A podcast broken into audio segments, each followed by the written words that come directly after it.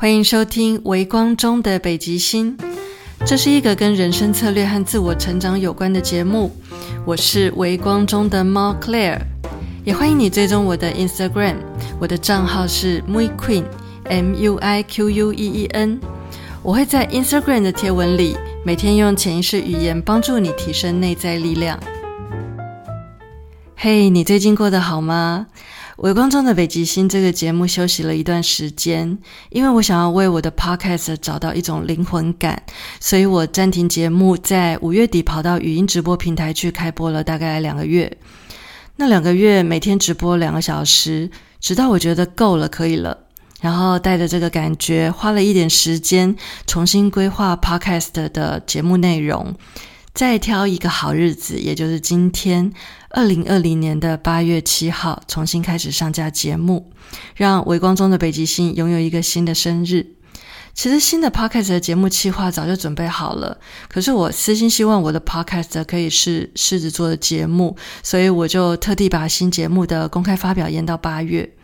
挑了一个还不错的星座命盘，让节目的新出发有一个新的气象。那因为过去旧的那十集的节目跟新的节目调性有很明显的不同，所以我选择把过去旧的音档从 Podcast 上删掉。但呃，有不少听众朋友在我的 Instagram 知道这个消息之后呢，透过私讯留言或是有机会跟我见到面的时候，跟我说他们真的是忠实听众，每一集节目都听了很多遍。我知道之后觉得超感动，而且超受到鼓励的。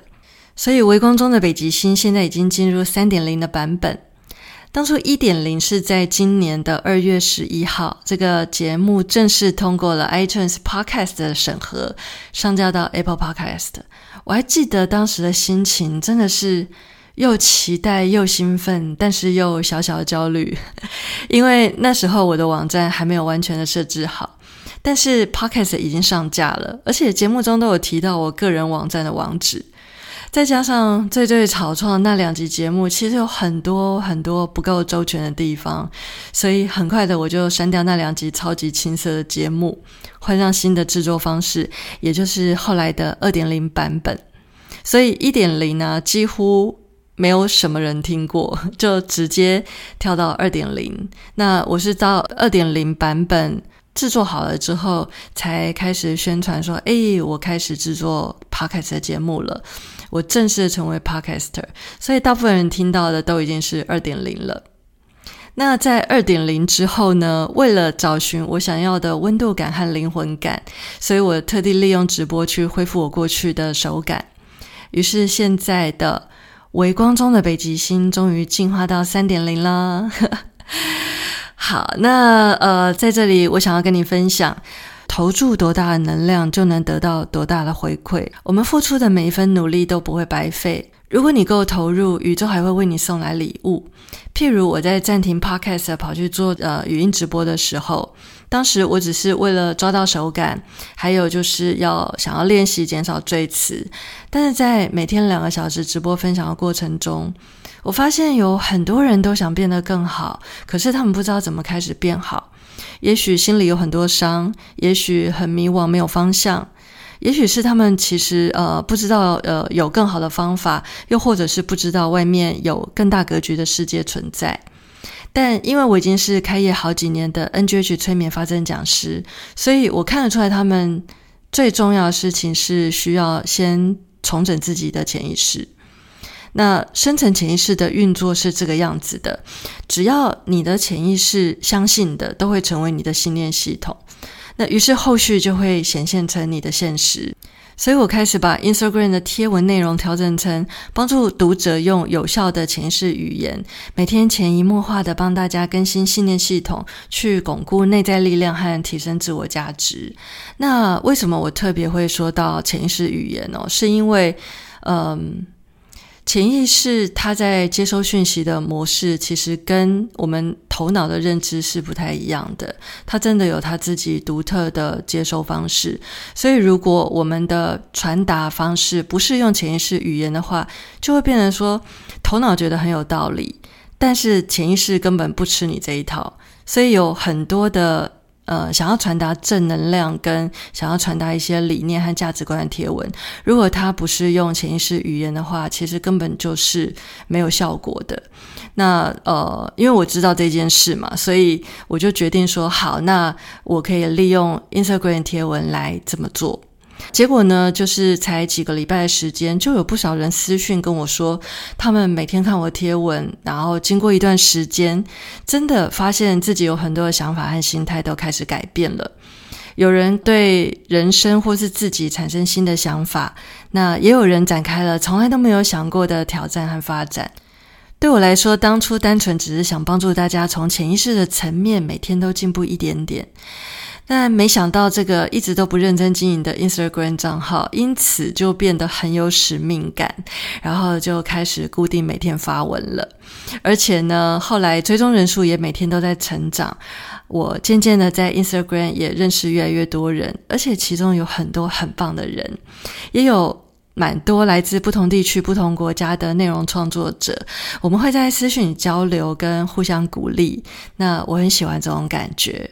所以。刚开始是想帮助别人，但是后来我觉得受益最多的其实还是自己。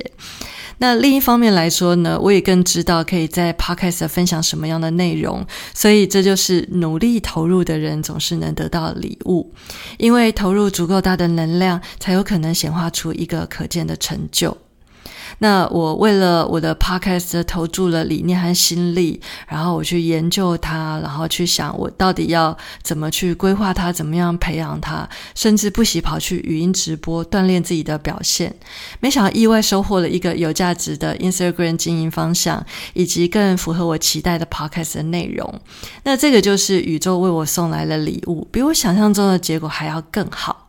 在这期节目中，除了交代一下过去两个多月我都在做什么，以及微光中的北极星有一个除旧布新的变动，我还想跟你分享，展开一个新的开始，其实一点也不难。很多人都觉得要先做好万全的准备才能开始，但事实上应该要反过来，要先开始才会知道什么叫做万全的准备。在开始行动之前的种种考虑，有很多都只是想象而已。